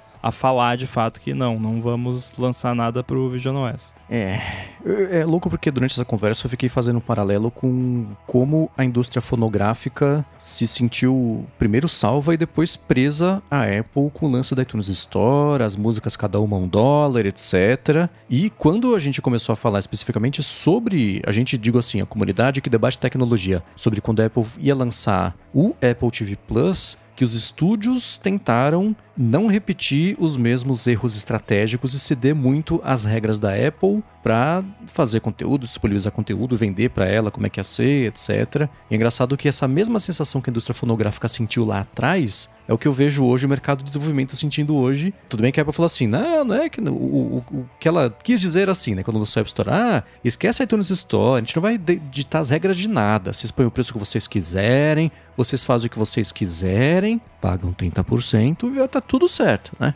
Então hoje é o pessoal de desenvolvimento que reclama que não, as regras são muito restritivas, a gente tem que jogar de acordo com as regras dela, a gente é super limitado, não pode fazer nada, se a Apple não gostar de alguma coisa, tira a gente lá, que era justamente o que a indústria fonográfica falou lá atrás, lá em 2000 e tanto lá que saiu o iTunes Store. E é a mesma situação agora com a Apple dependendo desse pessoal todo para dar motivo pro Vision Pro existir, foi o que eu comentei no começo que esse o poder de barganha, ou de influência, o poder né, de, de, mudou bastante, né? Agora ela tá meio na mão do pessoal que ela passou a última década aí. Eu vou colocar entre aspas maltratando, mas explorando é muito feio, maltratando não foi exatamente isso, mas afastando, né? Criando uma situação cada vez mais combativa em coisas que ela poderia ter cedido o que me faz pensar, por exemplo, na matéria que saiu hoje lá do Street Journal, falando sobre como ela deve anunciar quando for lá o, o sideloading da Europa, etc. Eu vou deixar o link na descrição aqui. Então, tudo isso rolando meio ao, mesmo tempo. É uma situação que ela certamente não gostaria de estar, mas ela não soube escolher as batalhas, né? O lance do, do da Europa está acontecendo ao mesmo tempo do lance do Vision Pro. E essas coisas estão muito relacionadas, né? É, mas aí eu acho que entra o que o Ramo falou. O que a Netflix vai ganhar? Eu aposto que se a Apple tivesse lançando um produto que tivesse a perspectiva de vender 10 milhões de unidades, seria um outro cenário. Mas não é. é eu olhando para pessoal que já testou e que pôde falar sobre o Vision Pro, né? E vai vir muito review, muito vídeo, muitas impressões aí nessas próximas. Bom, semana que vem, provavelmente já com o lançamento e no pós-lançamento. Mas entretenimento vai ser uma das coisas mais fortes e legais, né? Todo mundo que testou lá na, na primeira leva falou, cara, ver o Avatar em 3D foi uma revelação. Vai ser muito legal poder ver esse bando de filme desse jeito, né? A Netflix, claro, nesse momento, especialmente, não vai ter nada, não teria mesmo nada preparado para rodar desse jeito imersivo que vai estar disponível disponível só em alguns filmes, é super limitado, mas vai crescer esse catálogo no Vision Pro. E qual que é outro jeito de você tirar um proveito maior do Vision Pro? Essa imersão. Tipo a Disney lá que vai fazer, ah, você pode ver o filme de Star Wars estando em Hoth, né? Que é, ou sei lá, em como é que chama o planeta que o Luke Skywalker nasceu? Tatooine. Então vai ter. Essa imersão é mó legal, mas sabe o que é mais legal do que isso? Ter essa sensação compartilhada. Então você tem que ter o quê? Dois vídeos Pro em casa, ou três, ou pra família inteira, um pra cada um, pra todo mundo se sentir no mesmo lugar, ao mesmo tempo, vendo esse conteúdo, porque senão não é que perde a graça, mas é ser que nem os podcasts. O pessoal comenta: Nossa, eu pus lá na cabeça, foi muito legal, era como se eu estivesse lá, e o som e etc. Você fala: Ah, tá, bacana, que bom para você, né? então se você não puder ter essa é, atividade compartilhada de ver coisas, que é a coisa mais normal normal do mundo para quem mora em famílias, né? Você assiste, senta no sofá, senta, deita na cama e vê uma coisa com, com alguém. Né? Então, se não puder compartilhar essa sensação com essa pessoa, mata um pouco o propósito. Então, eu acho que o entretenimento vai ser gigantesco. De, não agora, mas hora que ele passar a ser maior, aí sim a Netflix vai. vai eu acho que vai. Não é que vai ficar sem, sem opção se não fazer um aplicativo, mas aí sim vai valer a pena porque pode ser um, até um jeito, ah, para você ver vídeo 3D, agora vai custar os reais, que eles adoram aumentar o preço de tudo, né? Então pode ser uma coisa assim, né? Mas tem que ter massa crítica, senão não justifica mesmo. Concordo com a visão, só fazendo uma ressalva, existe um consumo pessoal de mídia. A gente não consome podcast em caixa de alto-falante. A gente consome no fone de ouvido. É um consumo individual. Sim. TV, existe o consumo de TV em família, ponto. Existe o TV, o consumo de TV individual, galera que consome no iPad, né, que não tem né, o, o- muito adolescente. Claro que tem adolescente gamer e né, aquela coisa toda, mas tem muito adolescente e, e gente que mora sozinha que optou por não ter televisão, que assiste lá no notebook, que assiste lá no, no, no- no iPad, mas sim são, entre aspas, né, indivíduos que né, fazem esse consumo, mas também tem esse consumo em família, né, pessoas dentro da família que fazem esse consumo individual. E aí, na hora de compartilhar, tira o fone de ouvido, entrega o fone de ouvido, enfim, né, só detalhando um pouco mais o, o contexto, mas concordo. Existem infinitos jeitos de consumo, né? Sem, sem dúvida. Mas só nessas situações em que, mesmo que você tenha o Vision Pro, você não vai usar pra fazer isso, porque você não vai sentar no sofá do lado de alguém com quem você mora, bota o negócio na cabeça, ao mesmo tempo você dá play na TV ou no iPad da pessoa, para que vocês possam ver, tipo, ver filme no avião, quando você tá com alguém, que você dá play ao mesmo tempo e pausa ao mesmo tempo, alguém no banheiro ou passada. Então, é cretino, né? Dá mó trabalho. né? Então, são essas, essas, esses atritos mesmo que eu penso de, de dia a dia. Tem uma coisa chamada SharePlay, né? É, mas é- é- é- mesmo assim é diferente, né? O Sim. legal dele é a imersão. Eu vou ficar aqui em Tatooine e você vê nessa nossa TV velha aí, OLED de 65 polegadas. Pode ser a TV mais legal do mundo, mas não é imersivo, né? Podcast não é Exatamente. imersivo também, né? Tem essa, é- essa diferença do contexto do que você vai consumir. O negócio dele ser imersivo, pessoal, eu penso, por exemplo, que eu vi aplicativo, ah, aplicativo de escrita. Você quer se colocar se escrevendo, sei lá, um livro que se passa no interior de uma floresta fechada. Você acessa no app lá, florestafechada.vision Pro. E você tem lá o texto pra escrever dentro da floresta, se sente ali dentro, assim. Isso deve ser legal pra caramba. Isso Bota sim pode ser AI uma coisa nisso. imersiva. Já pensou? Você tá escrevendo um livro épico lá e à medida que você vai escrevendo, as cenas vão surgindo ao redor de você, Uh, assim. Legal, Olha aí uma ideia de graça aí, ó. Eu acho que ia custar um pouco caro o processamento. É, aí esquentar, não pode esquentar, né?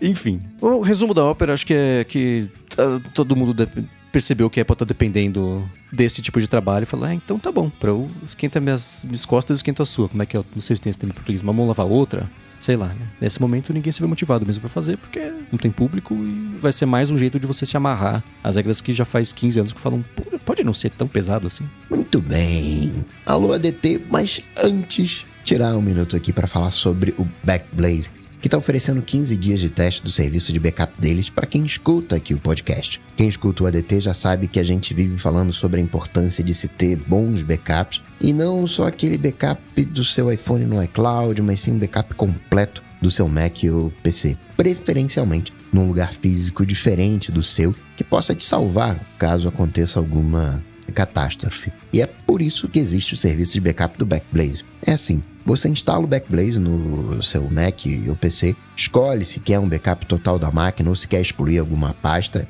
dá até para escolher fazer backup de todos os seus HDs externos que estejam conectados nele também. Daí para frente, o Backblaze fica rodando em plano de fundo sem afetar o desempenho do computador. Ele aproveita aqueles momentos em que você não está trabalhando, quando a banda da sua conexão está mais livre e vai mandando o seu backup para a nuvem. Isso tudo é customizável, você pode até definir um limite máximo de velocidade de transferência e configurar a criptografia ponta a ponta, se quiser, com o backup feito. Se acontecer alguma coisa, você pode recuperar todos os seus dados fazendo download pelo Backblaze na web, ou então pedindo para eles enviarem um HD externo via FedEx. Aí é só devolver o drive em 30 dias, que eles devolvem o custo do HD. Um diferencial bem grande do Backblaze é que o serviço de backup deles é ilimitado de verdade. E os planos custam 9 dólares por mês, ou 99 dólares por ano. Aí você economiza 9 dólares, ou então 189 dólares a cada dois anos.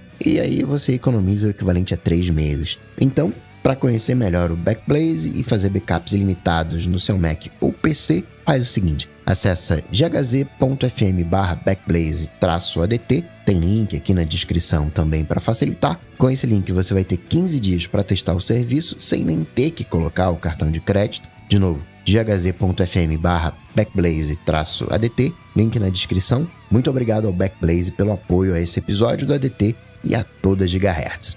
Valeu! Muito bem. Alô ADT, resgatados lá de gigahertz.fm barra feedback. O contente tá com uma dúvida ou talvez um desespero. Na semana passada, o Mac dele, um MacBook Pro M1 com 512 GB de armazenamento e 16 de RAM, travou na tela de login. Aquela barrinha que carrega, né? Que é triste aquela telinha, principalmente depois que você atualiza para uma nova Aquela versão. que você fica com o dedinho assim pra ver se a barrinha tá andando, né? Ou bota o cursor do mouse quem em cima. nunca, né? Vamos ver se está andando, né? Para o mouse ali pra, pra medir. E não saiu de jeito nenhum, ele reiniciou, modo seguro, nada. Resolveu fazer uma instalação limpa e aí travou de novo na mesma tela. Alguma ideia pra debugar?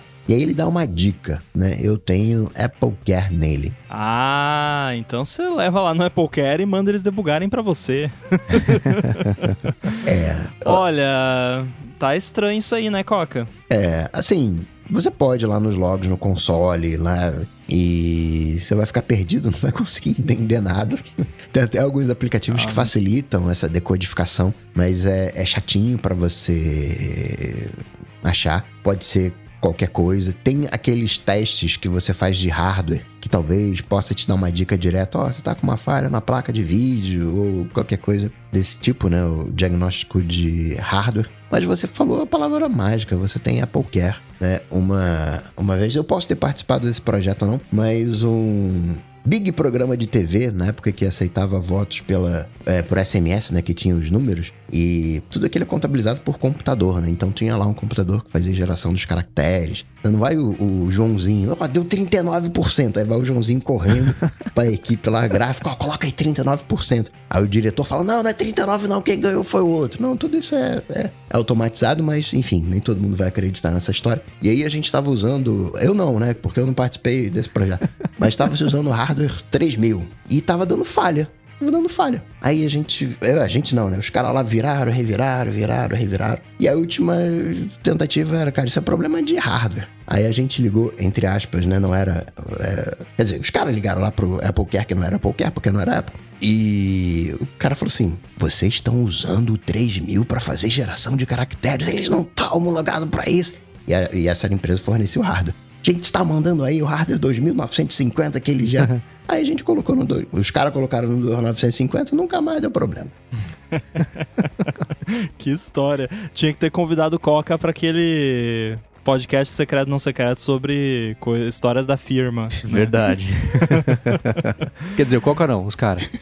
É, os caras lá, os caras. Agora, sim, Apple Care, né? Pode ser uma boa, mas a minha cabeça de quem recebe bug report já começou a, a quebrar esse bug report e tentar entender exatamente o que o contente quis dizer, porque essa barrinha que carrega no login, ela não aparece sempre. Ela aparece quando você reiniciou o Mac, quando você instalou um update de segurança ou um update qualquer. Aí eu fico me perguntando por que que ele chega a ver essa barrinha? Porque do jeito que o Content fala, ele falou na semana passada, travou na tela de login. Imagino que ele tinha ou instalado um update ou então reiniciado o Mac, ou desligado e ligado. E aí, hoje, às 18h51, que foi bem específico, apareceu de novo. Por que às 18h51 apareceu de novo? Você reiniciou o Mac? Por que você reiniciou o Mac? Você instalou um update? Qual update? Você. O Mac tava lá naquela tela de você precisa digitar a senha para habilitar o Touch ID? Se sim, e se você não reiniciou o Mac, então provavelmente ele teve um kernel panic. E já é mais um indicativo de problema de hardware, se for esse o caso. Então, se o Content quiser mandar um, um feedback de novo detalhando isso, mais para nossa curiosidade, porque a solução é levar no Apple Care. Mas eu fiquei curioso para saber por que, que ele tá vendo essa barrinha. Porque essa barrinha, tipo, eu, venho, eu chego aqui no meu Mac, eu boto o dedão ali no Touch ID ele desbloqueia, não tem barrinha nenhuma. Mesmo que eu digite a senha, não tem barra de progresso. Só tem quando reinicia. E se teve e ele não reiniciou explicitamente o Mac, é porque o Mac reiniciou sozinho, né? Aqueles, você reiniciou o seu Mac por causa de um problema, né? Não, não é mais assim, mas enfim. Então, fiquei curioso para saber isso. E aí, se instalação limpa não resolveu, aí realmente. É, aí, de novo, o, a minha cabeça de, de debugger já, já ficou naquela de o que quer dizer uma instalação limpa? Foi uma instalação, você só re, reinstalou o Mac no macOS, isso não faz diferença nenhuma em M1. Tipo, você reinstala, vou reinstalar o macOS, não muda nada. Tipo, não faz diferença nenhuma, porque já é tudo isolado. Então não percam tempo reinstalando o macOS em Mac M1 ou até Mac com o chip T2, né? Mac Intel com chip T2, porque já é tudo separado o sistema do, dos, dos dados do seu usuário. Então, se tiver alguma coisa ferrando o seu Mac, tá na sua partição de usuário lá, de, de dos seus dados, e se essa partição continuar lá do jeito que tava, vai continuar ferrando mesmo você reinstalando o macOS. É, você reinstalar o macOS hoje em dia no M1 é tipo aquela ceninha lá do, do vovô Simpson entrando, botando chapéu, tirando chapéu, saindo, voltando. É a mesma coisa, tipo, você apaga o que tá lá e reescreve a mesma coisa de novo. Então não muda nada. Então não, não vale a pena. E aí, mesmo que realmente. Ah, zerei tudo. Zerar tudo não zera NVRAM lá, que é o, o que fica lá, coisas internas do, do, do, hardware, do sistema e tal. Não zera também se você fez Migration Assistant e tem alguma preferência lá que tá ferrando tudo. Pode ter migrado a preferência que tá ferrando tudo de volta. Então é, é qualquer. é, e se fosse um. Se ele estivesse usando e aparecesse a, a tela preta da morte, né? Ele comentaria, né? Não, apareceu. Então é curioso realmente. Não tem mais a tela preta no, no Apple Silicon, né? Para mim, eu já tive kernel panic no, no Mac Apple Silicon e não apareceu a tela preta. Ele só reinicia e aí depois que reinicia, ah. que você faz login, ele fala que teve um kernel panic e aí mostra, você pode ver lá o crash log. Eu tentei achar aqui rapidinho, eu não consegui encontrar. Então, talvez não tenha mesmo. Porque no Agora... antigamente era uma tela preta com um quadradinho cinza escrito em vários idiomas, assim. Uhum. E um Era com o de botãozinho de desligar, power, é. de power, é. Exatamente, uhum. é. Agora, contente, se você já resolveu esse problema ou quando você resolver esse problema, conta pra gente como é que foi. Que no mínimo você vai ajudar mais alguém que possa passar por isso e no máximo você mata a nossa curiosidade pra saber que diabos era, já que a gente não conseguiu exatamente resolver. e o Arthur Neto Mendes, ele tá fazendo treinos de corrida e utiliza o aplicativo de atividade do Apple Watch. Porém, né, ele queria compartilhar com o treinador essa semana e ele colocou ao mesmo tempo né, um app para rodar no iPhone. E aí deu diferença. um registrou 15 km ponto 32 e o outro registrou 16 km ponto 75. É uma diferença de quase 10%. Em qual confiar?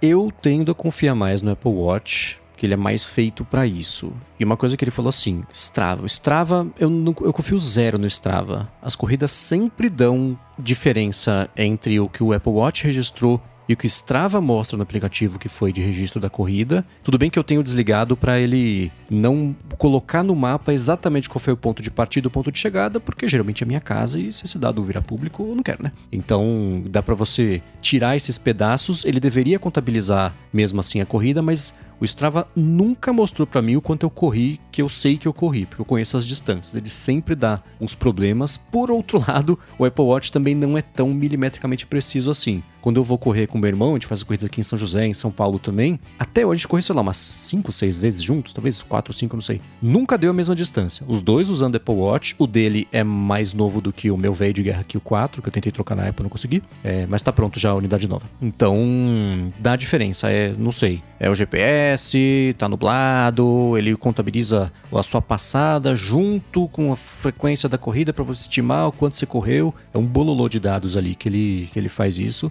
Mas entre o relógio e o iPhone. Ele falou Strava. Eu nunca corri com um iPhone, né, para saber exatamente essa diferença. Mas eu acho que o problema é o Strava. Não confie no Strava, porque por mais que ele seja um aplicativo de atividades, etc., eles têm vários probleminhas assim que meio que deixam a desejar na experiência, especialmente é, é essa de falar quanto você correu. Então, eu confiaria no Apple Watch. É, eu acho que pela própria natureza de como o Apple Watch faz esse tracking, a tendência é ele ser bem mais preciso, é, independente de qual app você está usando no iPhone. Acho que o, o Watch ou qualquer dispositivo que vai no seu braço tende a ser mais preciso. Eu já peguei diferenças assim também, não confio em nenhum. Vai ver que é por isso que a galera usa um dispositivo independente.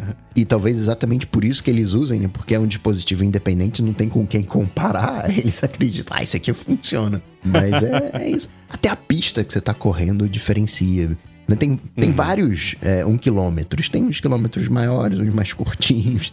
Isso varia, não tem jeito. Uma, uma coisa que eu percebo que o Apple Watch, que é o, o velho, pelo menos, ele se perde é se você corre meio que em círculos no espaço curto, por exemplo. Preciso atravessar um semáforo, mas tá fechado. Eu fico correndo para lá e pra cá no, no, no, lado que eu posso, na faixa de pedestre, até abrir e poder atravessar a rua. E eu faço um movimento circular, né? Fico literalmente correndo em círculos esperando o semáforo abrir. Nesse caso, ele não contabiliza direito essa distância que eu tô percorrendo. Eu percebo que quando eu tenho que fazer isso, versus quando eu não tenho o que fazer, ele, ele, ele buga ali. E dá pra ver que ele conta errado qual foi o ritmo de passada. Geralmente, se eu tô correndo em círculos ali, na mesma velocidade que eu corro linearmente, ele conta como eu demorei mais para percorrer aquele percurso. Então, tem um pouco disso. Tem que ver também como é que foi o percurso que você fez, Neto. Mas ainda assim, eu, volto à teoria original de que quem bugou foi o, o combo Strava, principalmente, mas com o iPhone. O MKBHD fez um, um curta no, no YouTube recentemente que curiosamente eu, nem veria normalmente esse vídeo, mas eu peguei para testar o negócio do Eleven Labs lá, aquele vídeo que eu mandei para você. Foi justamente é comparando diferentes smartwatches e, e, e o quanto que eles consideram ali um, um, trajeto em termos de distância e tal. Então a gente pode deixar um link aí, só de curiosidade para o pessoal ver que sempre vai ter uma diferença, né? Impossível uhum. ser tudo perfeitamente preciso. É isso aí. E por fim, o Ricardo Cardoso quer saber, no trackpad, que dedo que a gente usa para mover o cursor? O dedo indicador ou o dedo médio? Eu desconfio que essa seja uma daquelas coisas que vai surpreender todo mundo quando a gente falar mais a fundo sobre isso, porque eu penso indicador ou errado. Mas quando eu pensei isso a última vez, aparentemente errado estava eu, com o negócio do bolso, etc. Então eu não sei. Eu uso o indicador e quando eu preciso arrastar alguma coisa, aí sim vai o indicador e o médio. Óbvio, né? Vai ser o indicador e o mindinho. Mas como é que é pra vocês? Não, agora eu preciso saber o que. O, por que, que quando você vai arrastar uma coisa. Eu falei que não vai ser o indicador e o mindinho. Ah. Vai ser não, óbvio o indicador e o médio. E, isso eu entendi, mas, mas por que, que quando você vai arrastar uma coisa, você precisa de dois dedos? Ah, se eu for dar um scroll no Pages no nosso documento gigante aqui, por exemplo, ah, uma tá, coisa tá, é o tá, trackpad. Não, é porque arrastar eu achei que era o drag, não o ah, scroll. Não, tá, entendi. Não. não, não, aí sim, aí sim. Mas sim, o indicador, né? Inclusive, eu não consegui responder essa pergunta mentalmente quando eu li pela primeira vez. Eu tive que mexer no trackpad uhum. para ver, ah tá, é o indicador. Porque eu nunca tinha parado para pensar em qual dedo que eu uso, aí eu fui ver e é, realmente é o indicador. então, eu parei para pensar e eu vi imagens na minha mente, deu mexendo com o, o, o médio. Eu vi imagens onde eu faço zoom com o indicador e o médio. Não faço pinça sempre. Hã? com o polegar e o médio. que? E eu arrasto, né? Tem que arrastar com três dedos. Eu arrasto com o polegar, o indicador e o médio. Ah, meu Deus. Não. Acho que eu, o meu polegar é trocado com o médio, sim, sei lá. É. Que loucura, Coca. Mas tenta fazer. Eu pra fazer. Tenta, arrasta com o, o, os três primeiros dedos, o polegar o médio e o indicador é gostoso. Eu tentei, a janela foi parar que eu não vi nem onde foi. Não deu Viu certo. como é que arrasta rápido? é. é. Uma, o que eu faço, por exemplo, se eu vou fazer o um movimento de pinça, aí no trackpad eu uso o dedo médio e o indicador. Isso, isso Quer aí. Dizer, o dedo médio e o dedo... Não, não, não, não. Você tá me confundindo. O dedo médio e o dedão. Eu não uso o indicador e o dedão. Aí é, é muito antinatural pro, pro, pro, pra posição que você tá lá no trackpad. Pra mim faz mais sentido isso. Mas quando o Ricardo perguntou, instintivamente eu pensei, ah, eu uso o dedo médio. Aí eu falei, não, isso é verdade, não, eu uso o dedo médio, é o indicador, né? Então tem essa, essa expectativa, mas coca. Que doideira que você mexe. É tudo bizarro. Tudo bizarro. Olha o jeito que você descreveu. Tudo bizarro. E salve o comando Cada informação que ele deu, arregalei mais o olho. Eu acho que considero tudo bizarro.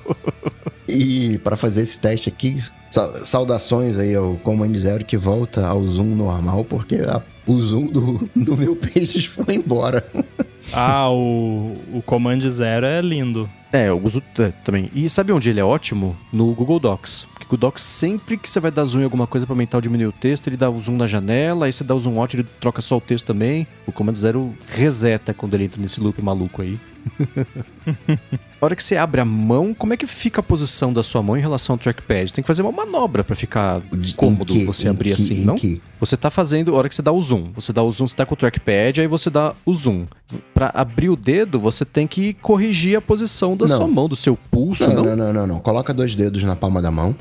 Tá. E agora você vai pegar o médio e empurrar. Empurra o médio. Fixa o indicador e empurra o ah. médio. Não, fixa o indicador. Tá, entendi. Empurra o Entendi, médio. entendi, entendi, entendi. Tá, agora fez mais sentido. Eu tô tentando e não tô conseguindo, mas agora fez mais sentido. porque eu tava abrindo os dois, como se fosse abrir as duas, duas pernas, assim. E você tem que fazer uma força para conseguir fazer isso e corrigir a posição da mão, né? É porque eu tenho toque, é, toques que eu faço no trackpad para determinadas ações. Então eu uso, eu fixo o. É normal fixar o indicador, né? Usar ele de apoio. Uhum. Então aí, né? Nossa, eu tento fazer isso com o indicador fixado e abrir só o médio e, e não vai. Ele não entende que eu tô fazendo um movimento de pinça assim. Que loucura, Coca. Vou tentar fazer só pra ver o que acontece. Né? Pode, pode dar um ler danado. Muito bem. Agradecer aos feedbacks né, que vieram lá de gigahertz.fm barra feedback, aos apoiadores gigahertz.fm barra apoio, aos patrocínios, firmou consultoria, Backblaze, ao Edu, que faz toda essa mágica acontecer. E para falar com os senhores, Arroba Underline Inside no Mastodon.social, Guilherme Rambo 2 no Instagram e também no Threads. Inclusive, eu publiquei no meu Instagram aquilo que eu comentei que estava fazendo, usando o chat GPT, o Dolly, que demorou semanas para fazer, que é um compilado de e se a Pixar fizesse um filme sobre cada estado do Brasil. Então tem um reel lá no meu Instagram para quem quiser ver, a gente vai deixar o link aí nas notas. Ficou muito legal, por sinal. Parabéns pela paciência para ter conseguido fazer todos eles com muito bacana, ficou muito bom. Nossa, sim, precisou de muita paciência. para falar comigo, MVC Mendes lá no Threads, no Instagram também. Apresento aqui na Gigahertz sua fonte toda segunda-feira com o Felipe Espósito. Nessa semana também, quem participou lá, de mandou um abraço para Adorno ao vivo. O José Adorno participou do podcast, ficou bem bacana. Abraço para Adorno. E também participou da área de trabalho com a Bia Kunz, toda quarta-feira aqui na Gigahertz. Para a Lura, eu participo do Hipsters Fora de Controle, que está toda sexta-feira no feed do hipsters.tech. E eu escrevo todo sábado para o Mac Magazine, nessa semana, como eu disse, sobre Siri GPT e será que precisa mesmo? Vai ter link na descrição. Para falar comigo, vocês sabem, só lá no Google, bater Coca-Tech que a gente troca uma bola, ou no Instagram, no arroba coca.tech. Tudo dito e posto, a gente volta semana que vem. Tchau, tchau. Valeu.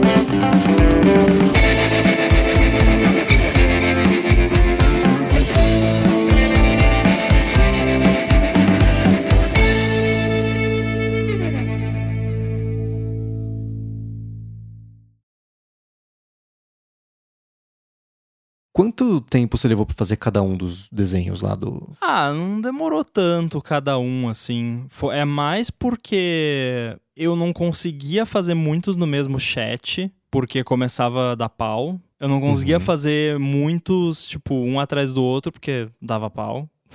Então, tipo, eu fazia. Acho que eu conseguia fazer uns quatro estados por sessão de chat. Tá. E aí depois eu tinha que esperar horas até poder fazer de novo. E aí, claro, aí tinha uns que ficavam ruins, daí fazia de novo. Aí às vezes ele inventava um prompt que violava os termos de uso. E aí tinha que tentar mudar um pouquinho a, como escrevia ali para ver se passava. Né? Eu, eu não sei até hoje o que ele escreveu sobre o Amazonas Amazonas que deve ter confundido com as Amazonas, né? Alguma é, coisa é, assim, ser. e feito uma coisa meio NSFW, né? Não sei. Uhum. Nossa, mas ficou muito legal. A parte dos textos é engraçado. O Piauí que virou Piau, eu dei risada com Piau. Pernambuco As... também. É, Essas tropeçadinhas assim. E eu deixei de propósito, eu não fiquei tentando, tipo, acertar o texto. O único que eu, que eu me esforcei, e você viu, foi o, uhum. o quadro de abertura, né? Que era que primeiro eu tentei escrever, fazer ele escrever, e se a Pixar fizesse um filme sobre cada estado do Brasil, eu sabia que isso não ia dar certo, não deu, é. foi um desastre. E pior que assim, você via a tentativa e a estilização do, do texto tava linda, só que tava uhum. escrito tudo errado, aí não... mas aí eu consegui fazer ele escrever os estados do Brasil, depois de umas cinco tentativas, ele escreveu isso certo, e aí eu usei. Agora, os nomes dos estados em si, eu deixei como tava. Todos os quirks, as coisinhas engraçadas uhum. que ele fez, eu deixei. Tem uns bichos é. meio estranhos. Tem um cavalo com perna de gente no, do Rio Grande do Sul lá. tem umas coisas estranhas. É, deve dar maior dó isso, né? Quando o desenho fica super legal, mas tem um detalhe que fala, putz, tá, por causa disso não dá para publicar. Deixa... E aí não dá para refazer só isso, né? Deve doer o coração e aí é que tá, por isso bons, que assim. Eu tô gostando muito de Stable Diffusion, porque Stable é. Diffusion dá. Você gera lá um, uma cena lá de uma pessoa e tal, tá perfeito tudo, putz, o rosto, o olho tá meio torto, você vai lá, pinta aquela parte e, e gera só o rosto ou só a mão, ou ah, a luz não ficou legal, você pega o control net lá, bota um overlay de um negócio branco no lado que você quer que fique a luz, ele reilumina uhum. a cena. Eu quero muito que o Dolly ganhe esses recursos, porque Nossa, a, a geração do Dolly por si só ainda é anos luz à frente do Stable Diffusion. Assim, eu fiz coisas incríveis com Stable Diffusion, principalmente fotorrealistas. Assim, eu percebi que o Stable Diffusion ele tá, os modelos que eu mais usei estão muito bons para fotorrealismo. Agora, você tenta gerar estilo Pixar? Uh -uh não fica legal. Uhum. É, né? Cara, ControlNet é muito louco. É... é, muito louco. O Dali precisa ganhar isso logo mesmo, né? E você e nem que seja exatamente o, o ControlNet ele te dá, bom, o, o, o nome Control já indica, Controle. né? Você consegue. É, exato, né? Foi com ele que eu fiz, por exemplo, eu publiquei faz um tempo no Threads um QR Code que era um estúdio de gravação, só que era um QR Code de verdade que apontava o site do Gigahertz. Quando você vê aqueles que tem, tipo, um festival de música, as pessoas formam a palavra love do jeito que um braço, é, é tudo pro ControlNet, né? É muito legal. É impressionante como ele segue exatamente, assim, no pixel o que você pediu para ele fazer, mas ainda assim com essa pincelada da, da IA generativa. Isso é muito louco. Mas o principal que o Dali tem que ganhar é isso. Ele entender que assim, faz tudo igual, só troca isso. Porque não dá, né? Se você pode, pode pedir isso, ele vai gerar um desenho completamente novo. E às vezes a parte mais legal, que estava certa, ele não aparece de novo, mas o que estava errado agora ficou certo, mas o resultado final é pior. Né? Dá uma dor agora, no coração. exatamente isso que eles vão ter que. Porque a, a interface de você usar o Dolly, por exemplo, dentro do chat GPT é muito simples. E isso é uhum. é legal, porque você usando. Eu tô usando aquele Automatic 1111 lá, que é o, a UI web, e aí, nossa, tem cinco. É uma cabine de, de avião, assim, né? Tem 500 milhões de, de sliders e coisa, e aí às vezes você esquece um parâmetrozinho ali e já ferra tudo. É, e aí o o que o Dolly vai ter que fazer e a integração com o ChatGPT e tal vai ser entender que, tipo, você falou, ah, faz. Eu adorei isso que você fez, só que em vez do personagem estar tá feliz, faz ele com uma cara triste, que com Control Net você faz. Ele vai uhum. ter que uhum. entender, tá, eu vou colocar um Control Net aqui, entre aspas, né, porque eu não sei como é que funciona o Dolly, aí vou montar aqui e tal, né? É, é complicado. É complicado, mas dá para fazer. Eles, eles, conseguem fazer, né? Mas Sim. vai demorar um pouquinho aí. E tem a questão do da demora também, porque o, o Dolly 3, ele é bem demoradinho pra Nossa, gerar, é. assim, comparado com o, o que eu tô tendo com o Stable Diffusion. Assim, isso é uma coisa também. Mac Apple Silicon é incrível mas essas paradas nada é otimizado pro Apple Silicon. Não. Aí a Apple vai lá, contribui e tal, mas é meio que Sweet Solution, é meio que App Web no, no iPhone 1, porque é tipo, é, é, a versão baby do negócio. Então tem aquele tipo Moki, Moshi, sei lá, Moki Diffusion pro macOS, que roda a versão é, Core ML dos modelos e tal. Primeiro, rodar na Neural Engine é mais lento do que rodar na CPU e na GPU, ao menos no M1 Max e no M2 Sim. Max. Então, pra que, que tem a Neural Engine? Não serve para nada, então, né? Sei lá. Tudo bem, não deve ser otimizado o modelo tudo mais. Ah, é engraçado que daí no app ele recomenda você deixar o modo lá em automático, que aí ele diz que ele vai selecionar o melhor pro modelo, mas ele sempre seleciona a Neural Engine e GPU, que é mais lento. Então eu Uhum. sempre vou lá e boto GPU e CPU, que aí vai mais rápido. Mas ainda assim é muito lento. Aí eu tô rodando na plataforma cloud lá do Google com GPU NVIDIA T4 lá. Nossa, ele gera tipo 20 imagens em 10 segundos com a qualidade Uhum. excelente. Não, aí é outro planeta. É, isso sim. Eu vi que pra, quando você instala o Stable Diffusion, você tem um documento que você edita, texto plano ali, que você vai instruindo pra ele, ó, usa GPU, usa CPU, usa memória, usa o que você, você vai customizando o que, que ele pode ter acesso de hardware no Mac pra agilizar. Mas mesmo assim não agiliza tanto, né? Então, faz, no final, assim, funciona não faz tanta direito. diferença. É. Aí, dependendo do modelo que você vai usar, ele dá pau, porque o Metal Performance Shaders não suporta o Float 32, tem que ser o Float 34. Uhum. O Eduardo falou aqui, tem um app chamado Diffusion B no Mac, funciona. Vou dar uma olhadinha. Inclusive, Beleza. nesse momento, eu estou inicializando aqui um, uma VM lá no Google Cloud, que eu vou fazer uns Uhum. testes amanhã, porque eu tava sem GPUs no, na minha Putz. conta lá, eu tive que pedir pra eles, aí eu pedi duas GPUs, eles me deram só uma. Ó, toma aqui, não chora. É, é no, no- naquele collab? Não, nada a ver. Não, eu tava rodando no Colab, agora eu tô rodando no, no Google Cloud mesmo, que é. Hum, daí você tá. tem uma máquina dedicada e tal. Eles me deram 400 dólares de crédito pra usar. Vou usar Que isso. aí. esgotou em 15 minutos. Não, pior que não. Essa máquina que eu tô usando agora, que tem GPU, tudo, dá pra rodar por mais de um mês com 400 Ó. dólares. Caramba, hein? Vou aproveitar. Nossa, sim, é. É, é esperto, né? Porque aí você cria.